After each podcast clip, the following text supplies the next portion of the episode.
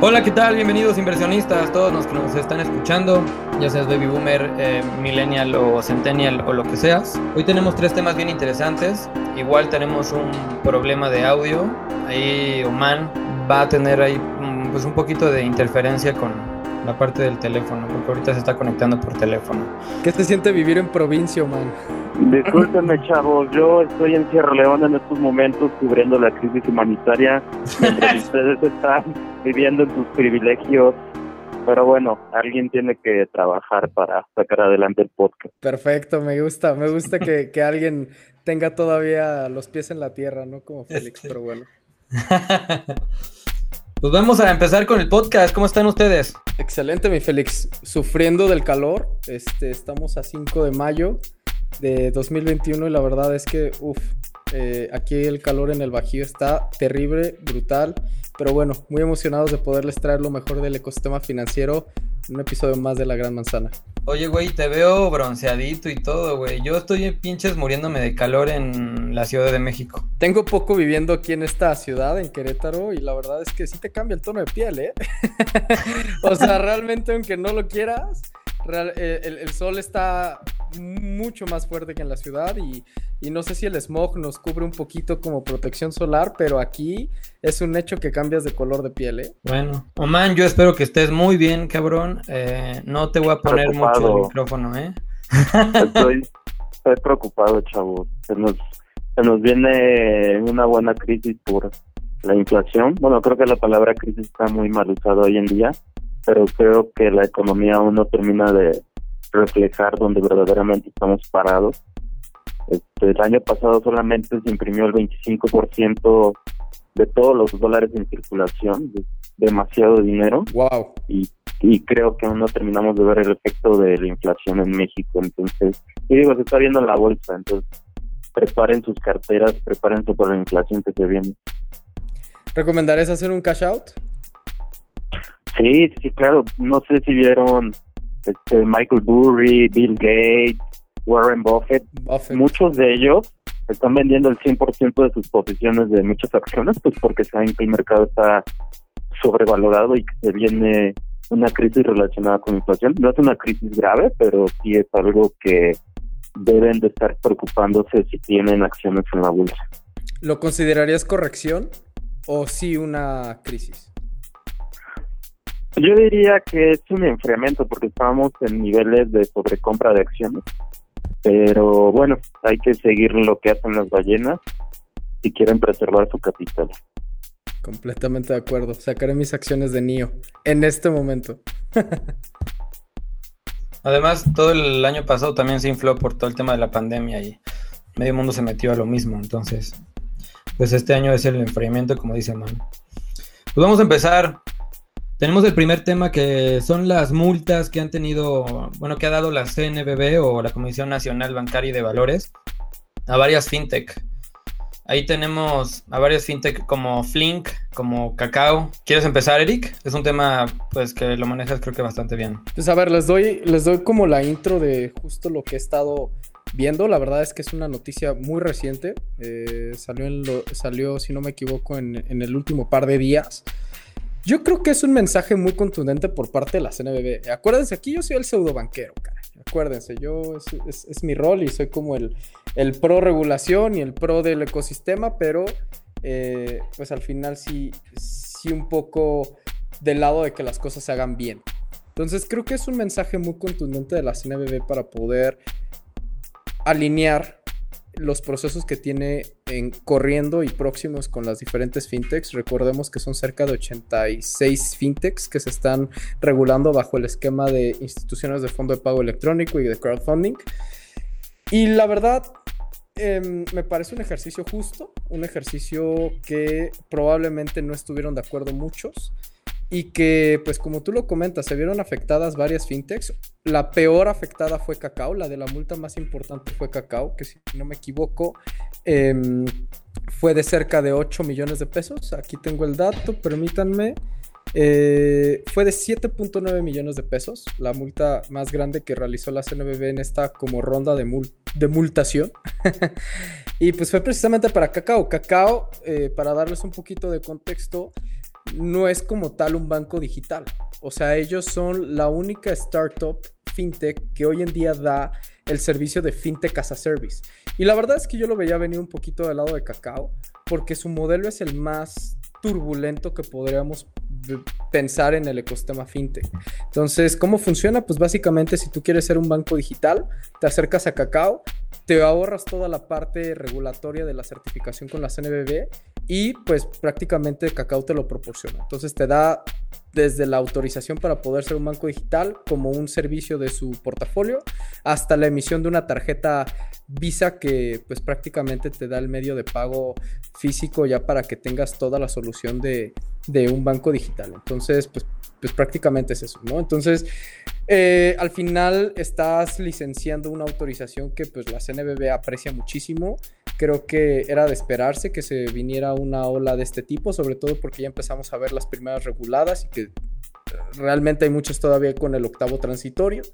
Entonces, pues no sé, Oman, ¿qué opinas de esto? Yo es como lo estoy viendo, como un mensaje más que como una amenaza al ecosistema y pues que seguro va a cerrar filas con varias fintechs que están en el, en el proceso también. Oye, güey, pero antes de que, de que Oman empiece, también hay, digo, las que tuvieron la multa fueron por la misma por el mismo cacao, o sea, por lo que hicieron con cacao para apalancarse de.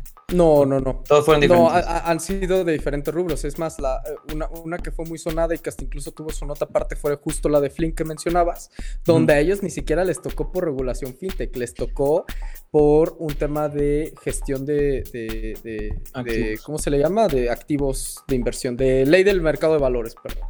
Entonces ellos infligieron una ley que no es la ley fintech, que es la ley del mercado de valores, aunque pues obviamente como saben Flink es una de las fintechs más relevantes hoy en día, pero creo que al final por eso, por eso reitero que fue contundente. No atacó como a un solo esquema, un solo rubro. Se fue tanto a crowdfundings como IFPES, como a otros que andan jugándole, pues ahora sí al, innovador en otros modelos, donde pues para eso, eh, pues la verdad es que yo estoy muy, muy, muy pro en eso, pero pues al final eh, se encuentran por ciertas cosas que puedan amenazar al consumidor final, pues bueno, se, se, se, se van a mandar esos correctivos. ¿A qué va?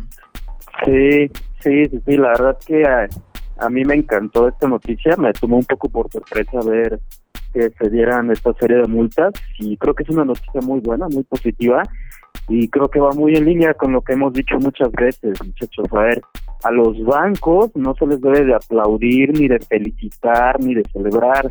Yo siempre he dicho que a los bancos se les debe de auditar, multar, reeducar, supervisar, eh, se les debe traer muy cortitos a los bancos y la misma lógica debería de aplicar para los neobancos y muchas plataformas fintech. ¿Por qué se debe de hacer esto? ¿Por qué se debe tener una supervisión muy estricta con los bancos, neobancos y las fintechs en general? Y yo les digo una frase que dicen en mi pueblo, ¿no? Le das la mano y te agarran los pies. Y pasa lo mismo con los bancos y los neobancos. Le abres tantito la puerta y ya se te están metiendo hasta la cocina. ¿A qué me refiero con esto? De que si tú te descuidas un poquito y bajas la guardia desde un punto de vista regulatorio, van a tener una fiesta las fintech, van a hacer lo que quieran y hay que tener mucho cuidado porque no están jugando con dulces, están jugando con dinero, mucho dinero, están jugando con un activo que es muy valioso para muchas personas, entonces creo que está muy bien que se les esté constantemente regulando, educando, multando sin embargo, aquí ya empezamos a ver como, digamos que cierto tipo de favoritismos o ataques. Digo, no hay que ser expertos ni estar dentro de la CNBB para entender el por qué se están dando este tipo de multas. Por ejemplo, hoy estuve en contacto, yo participo mucho en la comunidad de Flink y lo que me dijeron de primera mano es que ellos se les multó por un tema de publicidad y marketing, o sea, no se les multó por un tema de que tuvieron una falla en su manejo de activos o, o no cumplieron con algún artículo crítico del manejo de, de las acciones de las personas. No, para nada, simple y sencillamente su publicidad era engañosa, que es algo muy similar a lo que hacen N cantidad de empresas en la televisión. Basta con que prendan la televisión y vean comerciales baratos de Genoma Lab diciéndote que te van a hacer crecer el cabello, que te van a quitar arrugas, y toda esa clase de patrañas y la Profeco ni la Secretaría de Salud ni la Coprotex nunca los multan. Y aquí sí pasó, la CNBB fue directo sobre Flink y los multó. Ustedes dirán, ¿por qué fue sobre Flink y no fue sobre eh, otro no banco u otra fintech? La razón es muy simple, están haciendo ahorita mucho, muy ruido, están creciendo tasas muy agresivas y eso es algo que a los brokers y a otras fintechs les está empezando a preocupar. A nadie le gusta que le quiten su tamaño de mercado, que diga su participación de mercado. A nadie le gusta que le quiten clientes. Entonces, por ahí yo creo que va un poquito la cosa, ¿no? Entonces, sí está bien que se los multe, está bien que se les regañe, está bien que actualicen su publicidad, pero yo todavía tengo este dolor en el pecho y, y yo rezo todos los días porque ya le metan sus buenas multas a Play Business, a Fluenta, a prestadero, a todas estas plataformas de crowdfunding que te venden basura y mentiras y patrañas en, en, en, plataformas en líneas, en YouTube, en Facebook, en Instagram. O sea, te venden mentiras, o sea, te las disfrazan ahí y una vez que ya te engancharon, pues estás adentro y ya estando adentro te das cuenta de todas las mentiras. Entonces, si van a empezar a multar por publicidad, pues por favor que pongan en primer lugar a Play Business, a M2Crowd, a, dupla, por favor. O sea, creo que debería haber una larga lista de espera para, para empezar a multar estas plataformas. No es la forma en la que yo lo veo.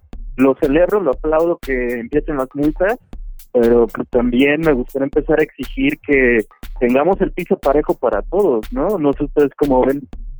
Completamente de acuerdo, mi man. Y sabes otra cosa, que la realidad es que esto se va a volver muy común, ¿eh? O sea, a ver, concuerdo contigo cuando hay alguna presión del gremio y todos se ponen de acuerdo para decir, oye, a ver, a este brother que lo dejaste hablando de un banco a un banco digital, eh, pues entrarme a competir pues con reglas un poquito más relajadas que con las que me tienes a mí como banco, solamente va a haber una expresión, va a haber una presión donde la CNBB y el regulador van a ceder para mandar este tipo de mensajes.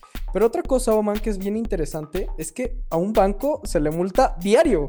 O sea, yo, yo te lo puedo casi confirmar que los bancos sufren una serie de multas. Te podría decir, eh, pues, literal, eh, no lo sé, unas 15, 20 veces al mes. Las multas que se dan a los bancos por parte del regulador son demasiado frecuentes. Entonces, ahora que ya están estos nuevos jugadores entrando en estas dinámicas, pues al final creo que va a ser un patrón que se va a poder empezar a repetir. Y sobre todo porque yo también apelo a que la CNBB, pues obviamente sí va a tener cierta presión del gremio, pero también quiere conservar el ecosistema.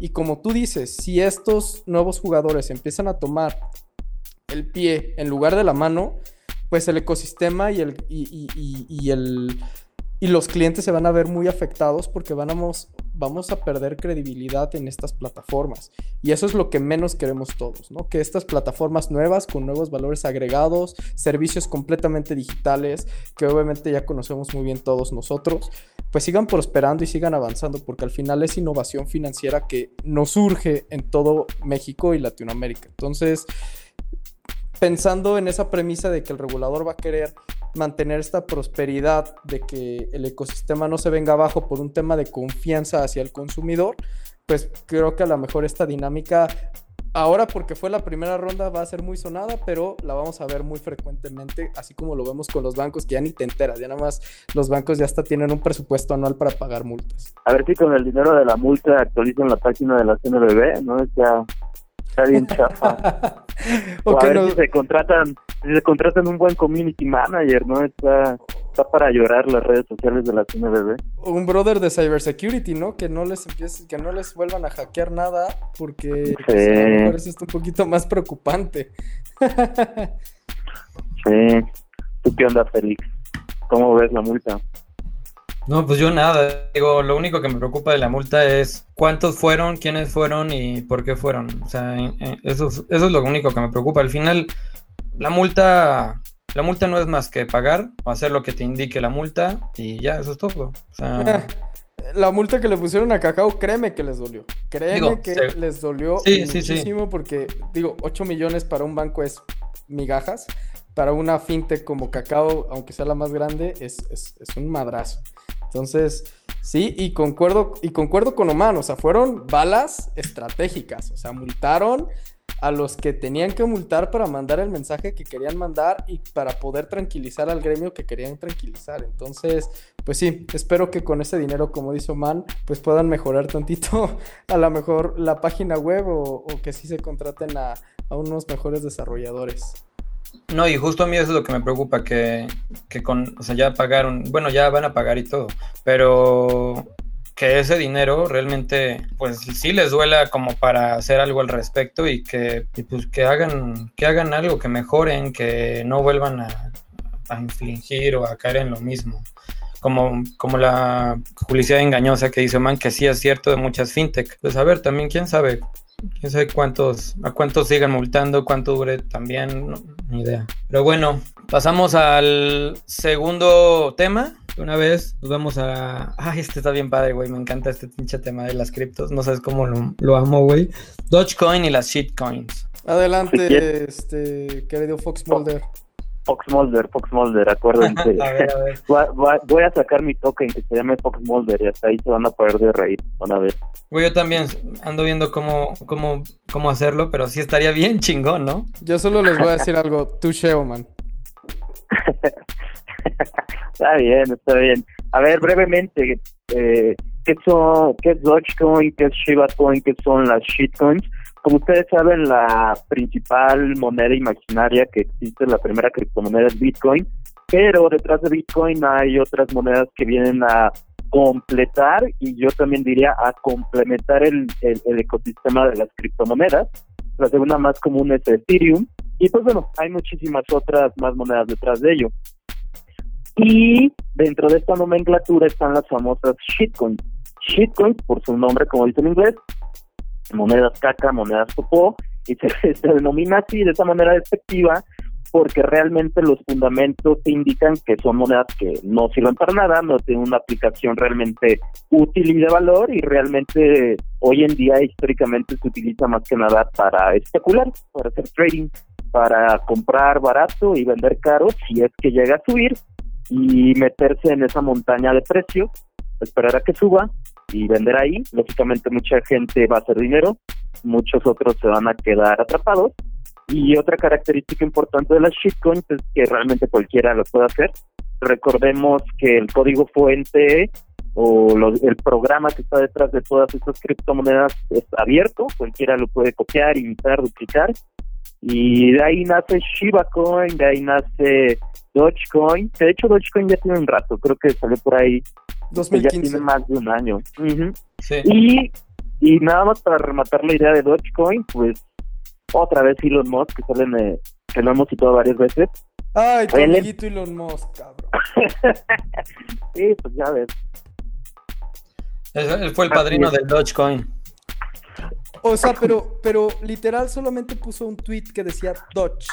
Así, o sea, podía podía haber escrito algo más, más complejo, más concreto. O sea, habla, habla que el brother es. No, él, es un manipulador. Sí, sí, de los mercados. o sea, un tweet con Dodge. Sí, ¿Y saben por qué tuitea? Porque él y su hijo han comprado han comprado Dogecoin. Entonces le están dando fama, fama y, y difusión para que, que suba y suba y suba y ya en el momento que él crea que tiene un buen precio, que tiene un buen rendimiento, pues va a vender y se va a salir con el doble, triple, cuádruple del dinero que invirtió inicialmente. y es, es parte de la naturaleza de esas monedas. O sea, si tú te metes, puedes duplicar, quintuplicar tu dinero en un fin de semana, una semana, y lo puedes perder. Por eso también se les domina shitcoins. Fíjate que sí, güey, creo que es un, es un buen término, güey. Es un casino. O sea, esa, pero creo que va más enfocado a todas las shitcoins. Pero a mí me gustan un buen eh, las shitcoins como que más vistas, porque son las que al final, como dice Oman, no tienen un sustento detrás, no están hechas para algo en, específico. Entonces, lo único que tienen para sustentarse es su comunidad. Mientras la comunidad crea en ellas, va a subir su valor. Y eso es lo que ha pasado con Bitcoin, digo, con, con Dogecoin y Shiba también y varias. Sí. a ver, Dogecoin, Dogecoin empezó como una broma. O sea, estaba leyendo que fue una broma que arrancó en internet a manera de un meme. Sí. Y ahorita pues es el trending topic del tema cripto porque se está yendo a las nubes diariamente, ¿no? Pero como lo dice Oman, o sea, realmente pues es un casino y como también lo compartes Félix. Y pues al final creo que su nombre hace honor a lo que son. O sea, eh, yo no podría tener el coraje para poder recomendar una shitcoin de cualquier naturaleza a, un, a una persona que se va iniciando en este tema, ¿no? O a una persona que se va a este, integrar por primera vez al, al mundo de las inversiones, porque obviamente lo puedes totalmente perder, sí, claro. Crear una fobia a este tema por, por ingresar por Dogecoin o por cualquiera de las shitcoins que, que vamos a platicar ahorita. Entonces, a mí se me hace un tema muy delicado que, pues al final, es como dices, Oman, concuerdo contigo, es natural de justo la economía, ¿no? Es muy natural porque, pues, para personas con mucho poder es muy fácil generar más poder, ¿no? Es como el capitalismo en su máxima expresión. Una persona que tiene el poder necesario de influencia en una red social puede tener la capacidad de generar cantidades estúpidas de dinero en días, en horas, con un simple tweet para manipular el mercado y como tú dices, aprovecharse de esas fallas del sistema comprando baratísimo. Escribo Dodge en un, en un Bitcoin, eh, perdón, en un tweet, que luego lo van a hacer este token y lo van a vender. y este manipulo el mercado y pues obviamente gano por todos lados. Pero pues es el punto. O sea, las personas con más poder hoy en día de, de influyentismo son los que más fácil pueden generar este tipo de de riqueza esa forma de manipulación del mercado y no hay ninguna ley que se los impida. Y mira, como tú dices, la verdad es que Dogecoin empezó como, como un meme que hicieron, no me acuerdo el nombre de estas dos personas, pero hicieron, hicieron Dogecoin como una broma hacia las criptos. Y ya de esto fue que empezó a, este, a subir su valor. Pero, mira, todo va sustentado con la comunidad. O sea, si la comunidad cree en ellos, va, hacia arriba el valor y se, y se sigue y se sigue y se sigue disparando. Además de que empieza a tomar parte, o sea, no nada más la comunidad. Cuando mucha gente empieza a hablar de ellos, ya le empiezan a hablar en noticias, empiezan a hablar de ellos en, en otros foros, y entonces empieza a ser una moneda que ya tiene todavía más sustento y pues, pues sí puedes recomendarla por todo lo que has visto. Claro, para un novato creo que no sé si será bueno o no. no, no, no es bueno. Pero, pero es que, pero es que también depende de qué tanta aversión al riesgo tengan. O sea, si dice, si, si, alguien entra casino. Pero si alguien entra con. inversiones. Pero si alguien entra con 5 mil pesos y dice, güey, quiero invertir en, en shitcoin porque está bien padre el meme y la chingada. E, ese es su porqué, güey. Y tú lo has visto que va creciendo le explicas el riesgo, pero al final, pues el güey va a hacer lo que quiera. a ver, yo, yo les tengo que decir algo bien, bien importante. Acuérdense que las shitcoins, las, las altcoins, este, Bitcoin y las acciones son un juego de suma cero. Van a haber ganadores y perdedores. ¿Esto qué quiere decir? Completamente. E, ¿Esto qué quiere decir? Que solo va a haber un pequeño grupo de personas que van a ganar dinero con, con Dogecoin, con Shiba Coin, con SafeMoon, etcétera. ¿Quiénes son esas personas que van a ganar dinero? Los que inicialmente invirtieron y aguantaron hace meses y no han vendido, ese es un grupo. El segundo grupo son inversionistas institucionales que se hablan entre ellos, como Elon Musk y... Los compas de Elon Musk. Sí, sí, ellos van a ganar. Y el tercer grupo de personas que pueden ganar mucho dinero son aquellos que compran, compraron hace unos días o quizás aún hoy están comprando y se salen rápido. O sea, no te tienes que esperar meses y años porque tarde o temprano va a caer. Es otra de las características básicas de las shitcoins. Caen. O sea, sí es un chiste, es un meme que puede aguantar semanas, meses, si quieres un año o más, pero tarde o temprano va a regresar a su valor natural, es decir, no hay ningún fundamento ni, ningún análisis fundamental que respalde el precio de, esta moneda imaginaria, entonces va a caer, o sea, es un hecho que va a caer, quizás no mañana, quizás no es una semana, quizás vuelve a caer y vuelve a subir, pero tarde o temprano va a caer fuerte. Entonces, muchos de nosotros estamos en el tercer grupo, que compramos hace días, semanas o meses, entonces sí se pueden meter, pero sálganse rápido. Si ya tienen 20, 50, 100% de rendimiento, 300% de rendimiento, sálganse muchachos. Créanme que es mejor duplicar, triplicar tu dinero que salirte en cero. Pero a lo que voy, a lo que voy, mi hermano, es que tú puedes, tú puedes obviamente tener esa concepción y criterio de cómo salirte y esa... Recuerda que el tema de las inversiones es, yo diría, 80% psicológico. Entonces tú ya tienes una mentalidad inversionista. Si vas a tomar a alguien, de la edad que sea, que va a empezar a incursionar en el tema de inversiones y lo hacen por medio de este tipo de, de, de shitcoins, pues al final te va a ir en friega. O sea, creo que tus probabilidades de tener éxito si no tuviste ningún tipo de experiencia previa, que es a lo que nosotros aludimos en este podcast, poder invitar a personas que no han invertido, que han invertido poco, a que se arriesguen a tomar esas, esas primeras decisiones de poder diversificar su portafolio y en verdad creen las inversiones. Creo que el tema de los shitcoins puede ser, puede ser una pésima idea, puede ser una pésima idea, pero al final... Eh, como dice Oman, digo, perdón, como dice Félix, no le puedes decir que no a la gente y si la comunidad cree, pues la comunidad va a creer y va a seguir comprando y, pues al final Elon Musk se puede divorciar dos veces, hacer dos tweets y poder recuperar su fortuna en meses. Güey, Elon Musk creó su moneda.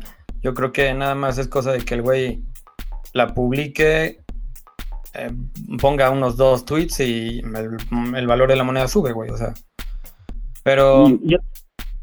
otra cosa importante de decirles, esto no es nuevo, esto viene desde el 2015, hubo una oleada de creación de, de shitcoins, de altcoins, en el 2017 hubo una nueva oleada, y ahorita vemos una nueva oleada y estas oleadas se dan porque el precio de Bitcoin y de Ethereum están subiendo. Entonces aprovechan que hay mucho entusiasmo, que hay mucha felicidad, que muchas personas están hablando de ello para soltar sus proyectos y pues ahí siguen. Digo, les repito, pueden estar semanas, meses, años viviendo sus proyectos, pero tarde o temprano van a caer, van a caer porque no hay fundamento. Oye, Manny, ¿cómo crees que le vaya a las shitcoins con el enfriamiento de la economía? O sea, ¿para arriba o para abajo?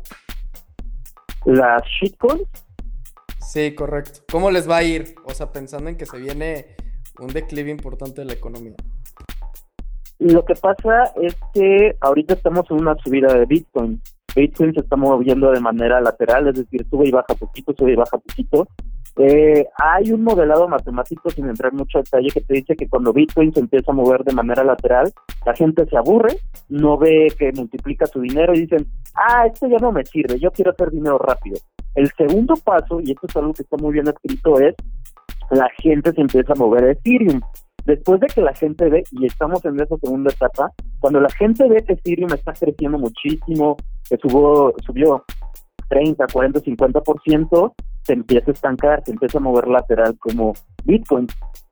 Y después de eso, el libro nos dice que entramos en una tercera etapa.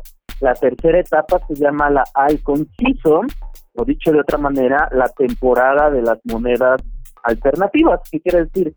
Otras monedas que vienen a complementar el ecosistema que sí sirven, como pueden ser Polkadot, Cardano, Uniswap, Algorand, eh, hay un montón de altcoins que sí tienen fundamentos y que sí van a sobrevivir, van a empezar a subir muy fuerte, así muy, muy fuerte.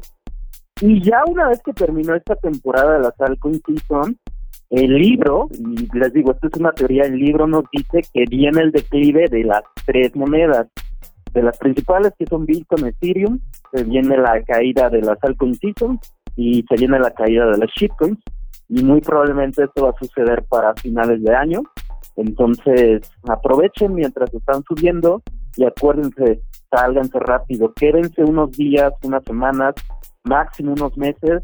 Si ya tienen un buen rendimiento, sálganse de ahí y aprovechen ese dinero que ganaron. Por, por ahí nos compartiste unos memes que me encantaron de tú siendo un adulto responsable y inversionista coherente y, Dogecoin se te aparece enfrente, ¿no? Con, con una chava muy, muy, muy, este... Guapa. provocativa para poder justo entrar al, al, mame de los shitcoins, ¿no? Pero, pero sí, al final creo que es muy prudente que te controles en cuanto a los impulsos de que si ya tienes ganancias con las shitcoins, te salgas en chinga. Exacto.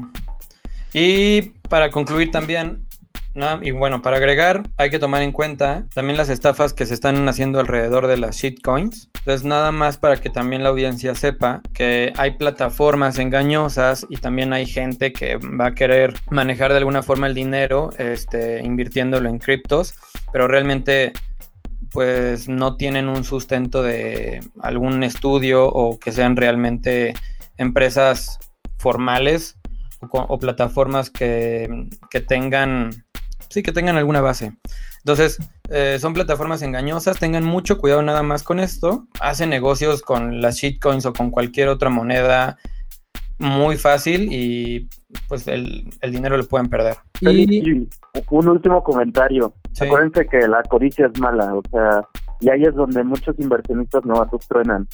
¿A qué me refiero con la codicia? Si tú ya tienes 100%, estás súper emocionado, contento, feliz, te lo dices a tus amigos, a la familia, a gente del trabajo, ves que tienes 200%, te sientes un genio, te sientes realizado, ¡pum! Tómala acá y pierde 150% de rendimiento. Entonces, sálganse a tiempo. El peor error que pueden cometer es creer que va a subir, subir, subir de manera infinita. Entonces, no dejen que la codicia haga que pierdan todo su dinero o parte de su dinero. Eso es cierto. Entonces, para que lo tengan en cuenta, y eso es parte de eh, el, trading de emociones. Vamos al siguiente tema. El tercer tema es el cannabis. Es un tema que ya muchos mastiquen, que ya muchos han visto, que ya muchos han tradeado también en bolsa. Pero digo, hay muchas empresas que están listadas y es un tema que tenemos ya pues bastante, bastante visto desde el año, bueno, el año pasado se, se alzó, pero ya tiene, ah, desde hace, no sé, creo que 3, 4 años ya tiene esta parte de, del cannabis en bolsa. Bueno, no sé ustedes sus comentarios que tengan o, o que quieran compartir de, del cannabis. A mí me parece un buen negocio, pero no sé ustedes también qué piensan. A ver, Eric es el más marihuano, pero no le digan a sus jefes que le empiece, por favor. Cabe mencionar que la obtengo de la, del jardín hidropónico que tiene Oman en su casa.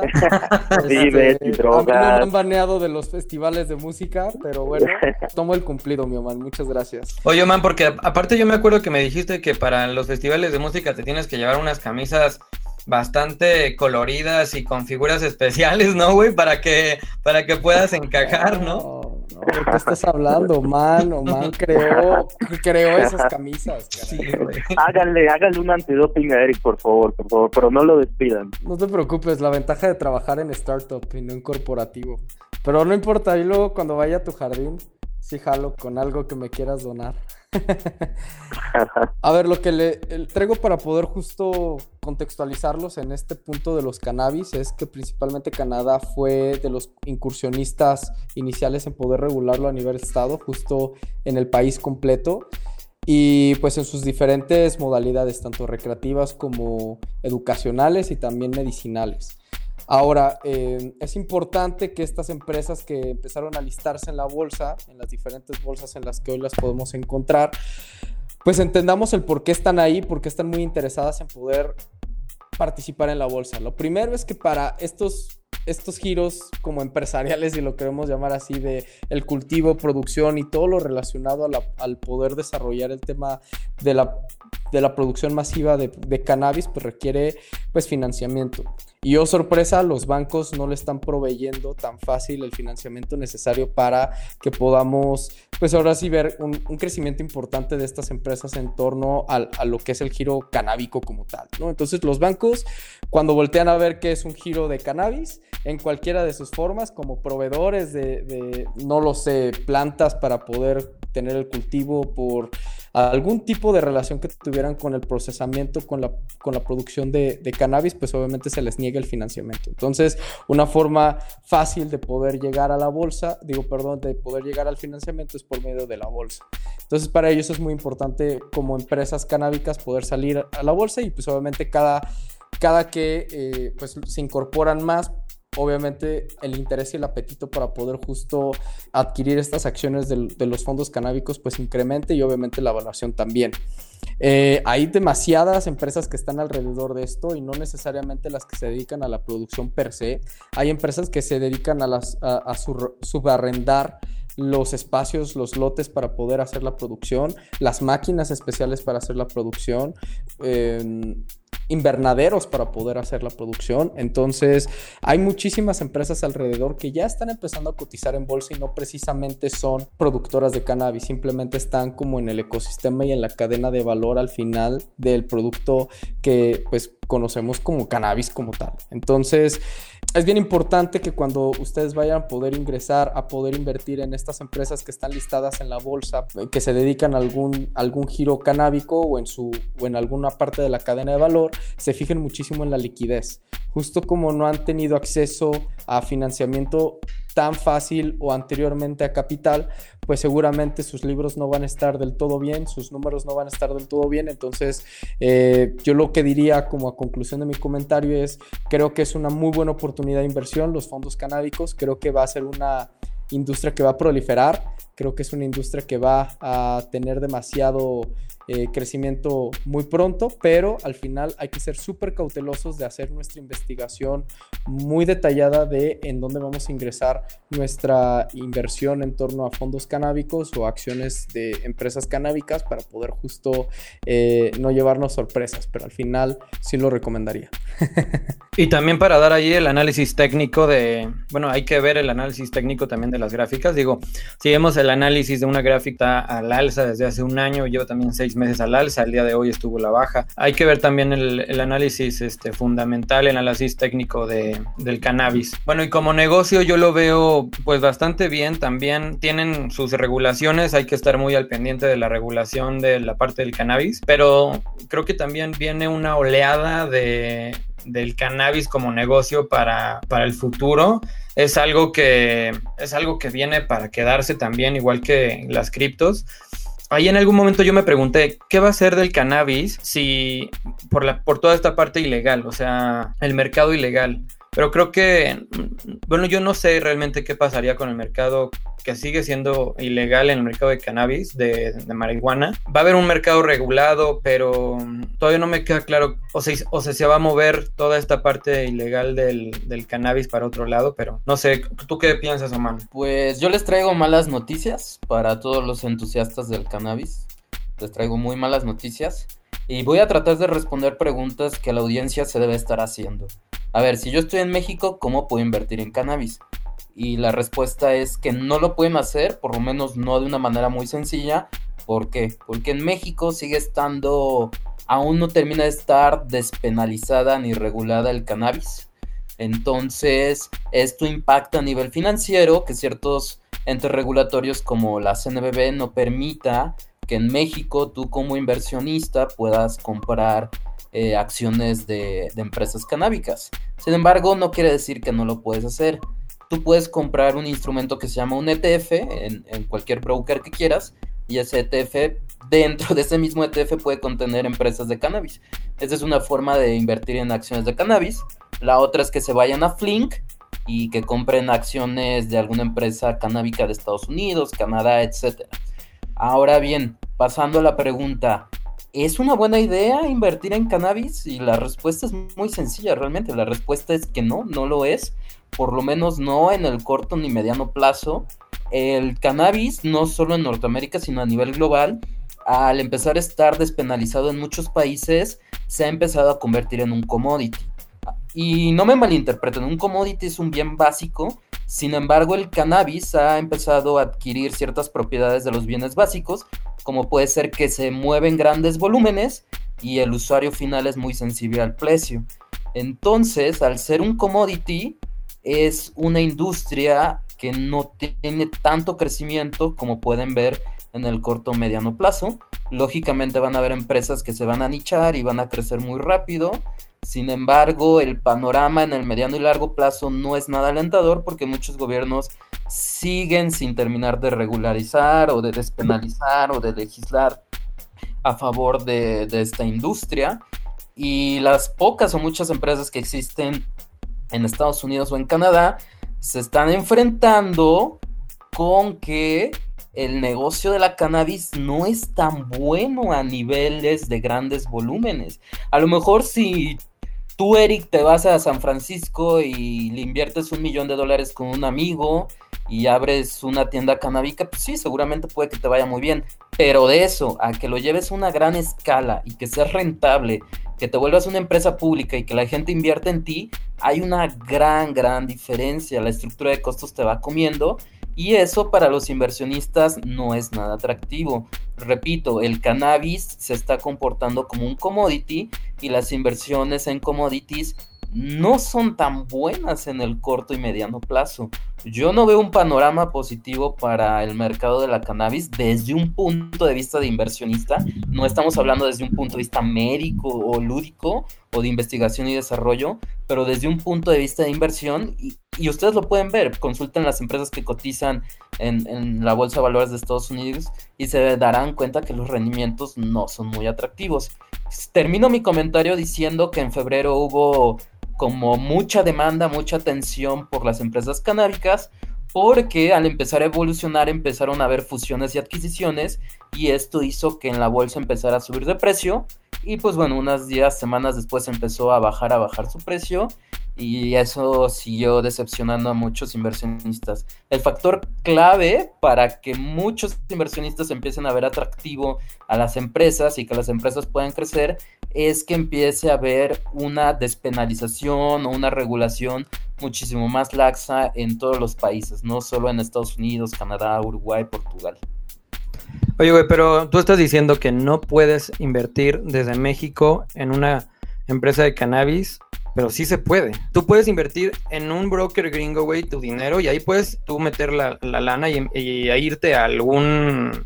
Es correcto. Sí, alguna empresa, o sea, pero sí se puede. Digo, no se puede si quieres ocupar un broker mexicano. Broker mexicano, esa, esa es la expresión. Tú no puedes invertir en, en acciones de cannabis con brokers mexicanos, pero sí puedes comprarlo con brokers gringos, con brokers extranjeros y pues a través de Flink, que Flink opera con un broker gringo o de TD Ameritrade o de, no, no sé, según yo, Interactive Brokers también lo debe tener.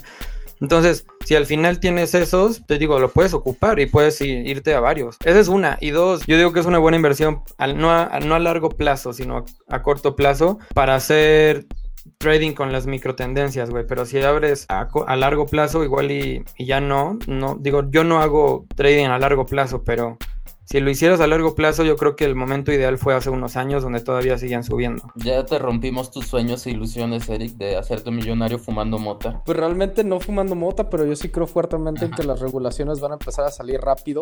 O sea, obviamente ahorita que ya Canadá está completamente legislado a nivel nacional, Estados Unidos está a punto de liberar las regulaciones importantes y seguido de Estados Unidos se viene Europa. Y de hecho en Europa pues ya hay bastante avance de ese tema y eso para temas turbulentos como los que estamos, siempre súper sexy para los inversionistas, para ballenas y te puedo asegurar que los cannabis, eh, los fondos canábicos iban a tener cierta cierto repunte ahora que pues estamos en cierta incertidumbre y que al final va a haber certidumbre de ese lado con el tema regulatorio que se está desplegando pues, pues rápido. Entonces, este, no te preocupes, mi man, vas a seguir teniendo este provisiones, no se te van a acabar. Oye, ahorita me acordé, ahorita creo que tanto tú y Félix son muy optimistas y me acordé de dos ejemplos donde también todo mundo era optimista. Me estaba acordando del mercado de las impresión, impresoras 3D. Sí, todo el mundo compraba impresoras 3D, las empresas subieron, empezaron a hacer empresas públicas. Vámonos, los precios se fueron hasta el cielo, los inversionistas estaban felices y el tiempo las puso en su lugar. Realmente no, no era una industria, una actividad económica tan interesante y vámonos, colapsó el precio. También me estaba acordando de estas cámaras digitales de última generación como eran las GoPro. Vámonos, los primeros meses y años se fue hasta el cielo y la historia y el tiempo los puso en su lugar, colapsó por completo la empresa y hoy en día son segmentos, son industrias que para los inversionistas no es nada atractivo. No deseo que le pase lo mismo al cannabis, pero no me sorprendería que empiece a adoptar el comportamiento como del café, del maíz, de la madera, commodity, ¿sabes? Sí, digo, tienes, tienes un excelente punto. Al final, pues el commodity en largo plazo sigue siendo una opción. Ahorita yo creo que a corto y mediano plazo va a tener unas, unas subidas importantes y es ahí en donde yo les diría es, es muy válido considerar poder entrar, pero bueno, sería nada más justo mi opinión. Recuerden que aquí nadie recomienda nada. y aquí nadie es este asesor financiero ni de inversión de nadie, entonces cada quien que haga su propia su propia evaluación. Me acordaste de los mensajes de esto no es un consejo de inversión, pero si yo fuera ustedes compraría Dogecoin, una cosa así. Pues la verdad es que es un meme que ahorita se aplica bastante, aunque, aunque no me, totalmente aplique ese meme. No es un consejo de inversión, chavos. Pero yo lo haría. Bueno, pues muchas gracias. Creo que con eso concluimos los últimos comentarios de el cannabis. Vamos a cerrar con esto y espero que les guste a todos que la estén pasando muy bien. Acuérdense de seguirnos en nuestras redes sociales. Bueno, realmente tenemos ahorita una red social que es Instagram. Por favor, síganos en Instagram. Estamos como la Gran Manzana MX. Y bueno, pues muchas gracias a todos por, por, estarnos escuchando. También recuerden que ya estamos en Apple Podcast, Google Podcast y en Spotify. Y compren cripto, muchachos. Compren cannabis. Mientras fuman cannabis, compren cripto. Nos vemos, gracias.